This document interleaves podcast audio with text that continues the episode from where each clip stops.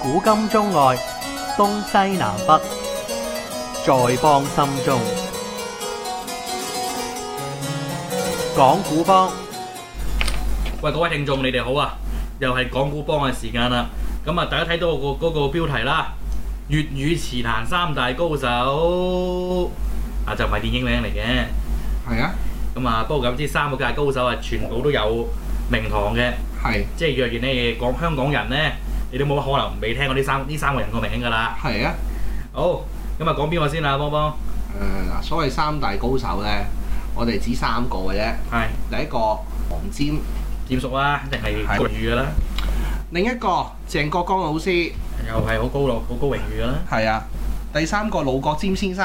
係啦，都係好高榮譽㗎啦。係啊，盧國沾先生七月開演唱會啦，啊不過十二月到阿鄭老師嘅演唱會咯，係啦。係啊，而家都幾多名目嘅喎，搞演唱會，不過容易咗好多搞演唔係咁講真嗰句，其實咧亦都真係遲咗嘅，無論阿鄭老師或者盧國沾先生，係老實講佢啲詞咧，阿詹咧，因為阿詹始終喺個娛樂圈太出名，嗯黃老詹。係因為你記住黃老師唔係一個本身唔係一個淨係作詞嘅人啊嘛。佢本身個娛樂界人，佢本身有娛樂界人士，因為佢主持又得。阿阿阿阿詹叔成話我做咗四廿幾年電視，嗯佢從來話未喺嗱，當然佢啲粗口係一流㗎啦，係我知㗎啊啦。但佢話佢嗱佢聲稱啊，嗯四做四廿幾年電視，我一個喺電視台電視台一句粗口未講過。嗯係係嗱係呢個係佢好嘢之處，呢係，控個制得到自己， 係啦，控制到自己嘅。嗯哼，係啦，佢啲不文笑話係人都知啦，佢有本書叫《不文嗯不文集集》，係啦係啦。黃老師本身咧，自己咧，其實咧，佢咧都可以咧，佢出身咧已經係一個社會精英嚟嘅，嗯香港大學哼，係啊，中文系係，係啦。咁你諗下啦，嗯五六六十年代，嗯咁你諗下係咪精英啊？哼，係，社會上係咪精英？嗯但係咧，佢咧就唔就咧唔似其他人咁樣咧，就走去做一啲所謂一係做官啦，嗰時有機會做官啦。哼，嗯做一啲嗯，即係叫做大機構啦，哼，係，佢想做做廣告嘅喎。嗯所以其實咧，佢咧就好多飯嘅，佢百足咁多爪嘅。哼，嚇，佢係啊，佢一個佢一個佢一個叫做傳媒人，嗯用而哼，家嘅 term，係，電視嗯哼係我知啦，佢做唔少係電視，都做四廿幾年電視啦，嗯哼，嗯廣告又做咗好耐，哼，係破產又試過，係，係啦，跟住咧作詞就作到膾炙人口，絕對啊，係啦。其實佢啲詞咧就好得意嘅。嗯啲詞咧就似啊咧，如果係古用用以前啲宋朝啲詞人咧，佢似啊佢似啊蘇東坡，比較豪放少哼，少，豪邁嘅豪邁嘅，李白嗰類，係啦，李白嗰類嚟嘅，嗯係啦，佢咧永遠一出一第一句咧嘅歌詞咧，哼，嗯哼，就永遠咧即係已經咧先聲奪人，先聲奪人㗎啦，嚇你一驚先，係啦係啦，從來佢從來好多佢一句膾炙人口啲歌咧，嗯哼，嗰啲歌詞咧，啊，其實咧好多人都永遠記得第一句喎。係啊，係啦，好似呢首嗯。最多改編㗎啦，即係我諗咧改編最多語言嘅歌㗎啦，係即係世界上啊而家，係世界真細少少少，誒唔係喎，你搞錯嘞噃，呢只歌都係算改編好多隻歌，但係最多都唔係呢只最多係邊只？浪奔浪流真係上海灘，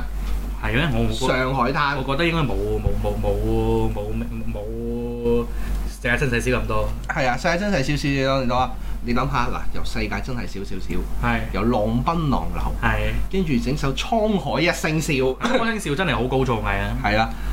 佢永遠咧第一句先聲奪人。係係啦，嗯就嗱、又如又如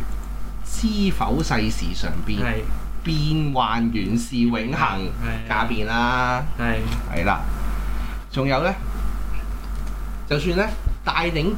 呢個電視劇潮流、電嗯視劇主題曲潮流嘅嗰首叫《啼笑姻緣》，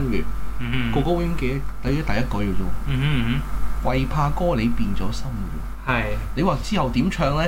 係就唔一定記得喎。情人淚滿襟係啦，即係好奇怪喎！嗰啲詞咧，永遠都係先聲奪人先，係即係永遠咧，佢第一句咧就永嗯遠記住喺你個腦裏邊，記住係啦。咁咧，另外呃另外咧，佢咧有啲詞咧，其實咧就作得咧，即係佢哋好好瀟灑、好自然嗯嗯嘅。例如嗯問我係係啦，即係嗰啲係嗯好係啊，世界真細少少都係嘅，不過咁啊，而家先睇到《世界真細小》唔係佢作曲嘅，係係係有曲先嘅，有曲先噶嘛，有曲先，佢啊有曲作先佢作佢作佢作詞噶嘛，嗯係啊，佢就係、佢就係永遠咧都係呢一句。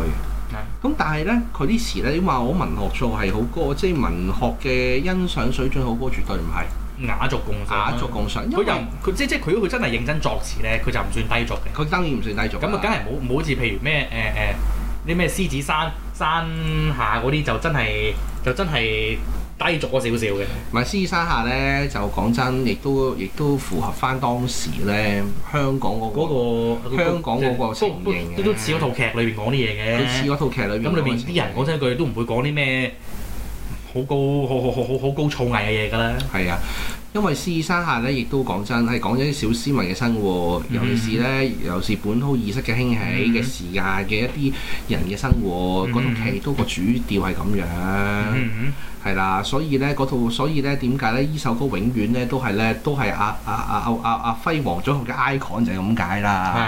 係係啦，咁當然首曲好聽啦，阿輝哥好嘢啦，當然輝哥啲歌啲曲唔使講噶啦。係係啦，咁啊阿詹啲詞係真係有好嘢嘅，阿詹啲詞咧就即係你唔好用文學角度去嗯睇嘅，一定咧係要咧用翻當時嗰個社會環境角度去睇嘅，係啦，，嗯係啦，同埋咧嗰時嘅人嘅水平係聽呢啲歌啊嘛。嗯嗯係啊，即係唔係話而家我哋嘅水平高咗唔會聽呢啲歌啊？係嗯因為嗰時嗰佢嗰時嗰種人嘅心態聽呢啲歌 ừ, 啊嘛。嗯係啊，所以仲有咧，佢會作一啲咧，作一啲歌咧，即係譬如你有冇聽過《美麗古怪島》啊？咩啊？ 《美麗古怪島》佢會作一啲好趣怪嘅歌噶嘛。嗯係啊，即係講一啲香港啲畸形嘅嘢噶嘛。嗯嗯係啊，呢啲嘢就係佢哋作佢佢嗰啲作詞嘅風格嚟嘅。係啊係啊，即係永遠第一句。 嗯睇一佢，同埋咧，佢永遠咧嗰啲佢啲曲咧，譬如咧佢啲曲咧，同埋佢寫嗰啲即係寫人生，即係嗰啲內在感情咧，永遠咧都係都係佢寫流露出嚟自然嘅，係即係冇乜雕琢嘅。嗯嗯譬如蘇乞兒啊，嗯望盡心中情啊，嗯嗯係啦，嗰類歌係係啦。咁我哋都會作啲家國情懷嘅歌㗎喎，係係啦，即係八十年代咪好多啲歌嘅。係嗱，打個比喻。係唔知有冇聽過啦？中國夢有冇聽過？羅文嗰隻係啊啦，，係啦，都唔記得歌詞啦，我已經我記得嘅，我唔記得。唔係係，啦，總之唔係習近平嗰個啦，習近平抄佢嘅。其實應該就去抄佢真係。係啦，冇錯。同埋咧，佢做一佢做一首叫做咧《同途萬里人》，《係同途萬里人》作咩係放乜嘢嘅咧？因為嗯當年咧 NHK 拍咗套紀錄片，係日本拍嘅係《尋找絲綢之路》。嗯佢就真係咧做一個紀錄片咧，係由中國出發去翻尋找晒咁多個地方，嗯拍一套紀錄片出嚟，就嗰就喺嗰條絲綢之路行一段，嗯下一次係啦係係啦，即係拍翻晒出嚟嘅。咁嗰時買咗咩無線播，嗯咁咧就幫佢作首歌，嗰首歌就同途萬里人。Ừ, 嗯所以咧，無論喺中國夢也好，喺同途萬里人也好咧，都出現一樣嘢嘅，嗯就係咧佢係非常向往一樣嘢嘅，係漢唐盛世， 嗯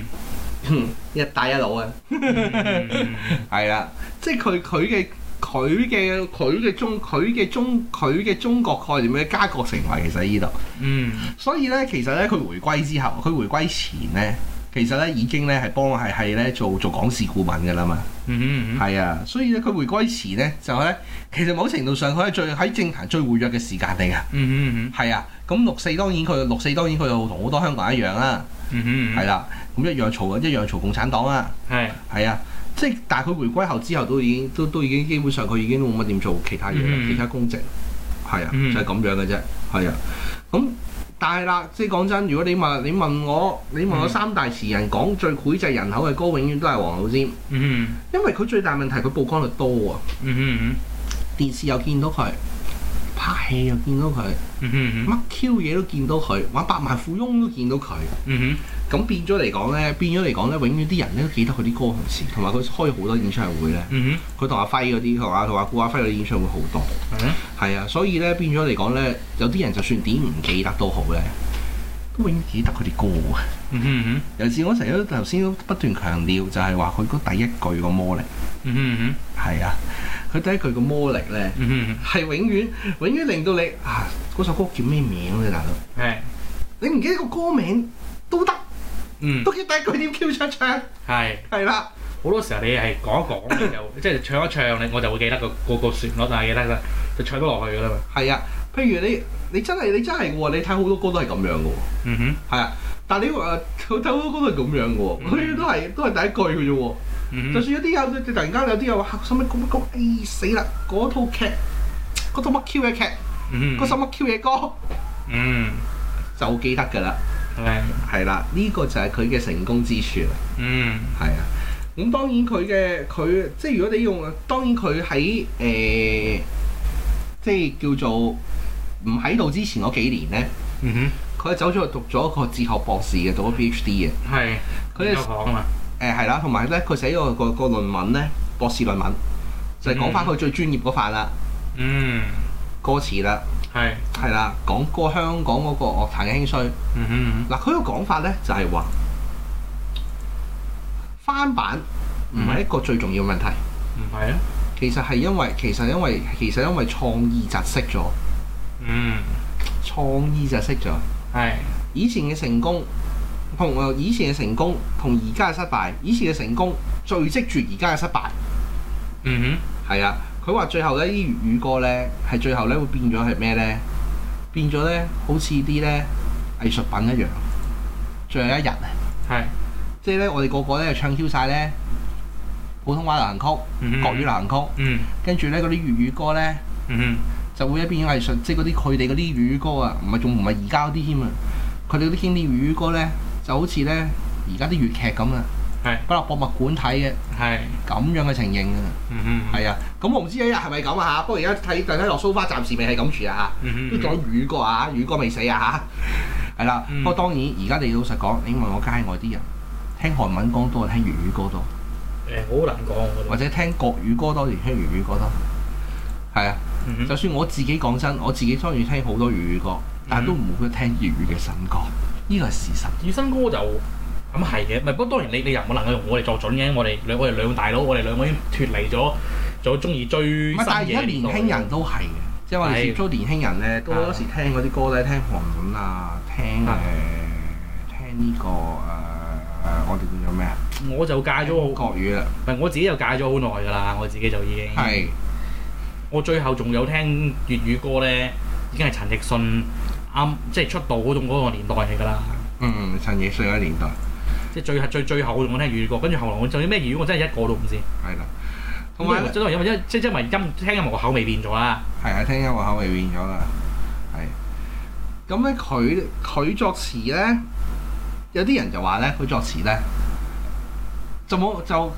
就夜貓就好似話咧，佢好求其可以攞啲詞出嚟嘅，即係咧佢唔係好似話咧又要又要俾心機作啊嗰啲，好似唔係咁我聽説啊啦要突然間有有有有有突然間有嘅有個靈感㗎嘛，成日都係咁㗎啦。嚇，係啊好，嘛，好多好多創作人都係咁㗎，唔係啊，使誒，就係特別特別係天才型嘅人係係係係，你要揼佢揼唔出嚟，係啊，佢揼唔到出嚟嘅喎，係啊，即係你要跟理論慢慢砌隻歌出嚟咧，好多天才型嘅人係唔得嘅。係啊，天上嘅人唔得嘅。係啊係啊，佢係佢係佢佢咧就真係咧係要咁樣嘅，嗯嗯係啊，係啊，所以咧當然佢嘅當然佢嘅佢佢因為始終喺大學有咁好嘅基礎出身嘅話嗯咧，嗯嗯。佢哋作嗰啲詞咧，雖然你覺得好似係雅俗共賞嘅詞，但係你話嗰啲平嗰啲音啊等等咧係啱音嘅。點佢哋嗰代人有一樣嘢好奇怪，係佢作啲歌詞咧，嗯哼就算廣東話都好咧，係一定啱音嘅，唔會唔啱音嘅。九成啦，有時都會有啲夾硬嚟嘅。係啊，而家就而家就好多時間硬嚟㗎嘛，即係而家我哋聽好多咧，有時聽粵語歌咧，嗯，有時真係唔知啱音嘅喎，大佬咁樣咁㗎，啱音我少聽咗好多，不過好多嘢就咩咧，夾硬嚟同埋就唔通順嘅，係啦，唔通即係嗰啲語意含混啊，唔知係啱乜鬼嗰啲嘢咧。不過咁，佢啲詞咧當然係古籍雲口，但係咧有樣嘢嘅，好多時咧，誒、佢係嗰套劇，即係佢因為佢佢佢佢佢唱好多，佢搞佢搞好多電視劇主題曲啊嘛，嗯因為佢帶啲電視劇主題曲嘅潮流啊嘛。嗯其實咧，佢嘅好處就係佢啲歌詞係好夾部劇，嗯哼，係啊，係啦，即係你睇部劇，你你諗起嗰首歌，諗起部劇，諗起部劇就諗起首歌，係啦，啊呢個就佢嘅優點。嗯哼，但係有時咧，我哋覺得咧，佢佢有時咧，即係有時佢冇劇嘅話咧，嗯哼，佢啲歌詞咧情同景咧係你會 relay 唔到嘅。係 relate 唔到喎。喂，十五分鐘啦，喂，下次再講。好。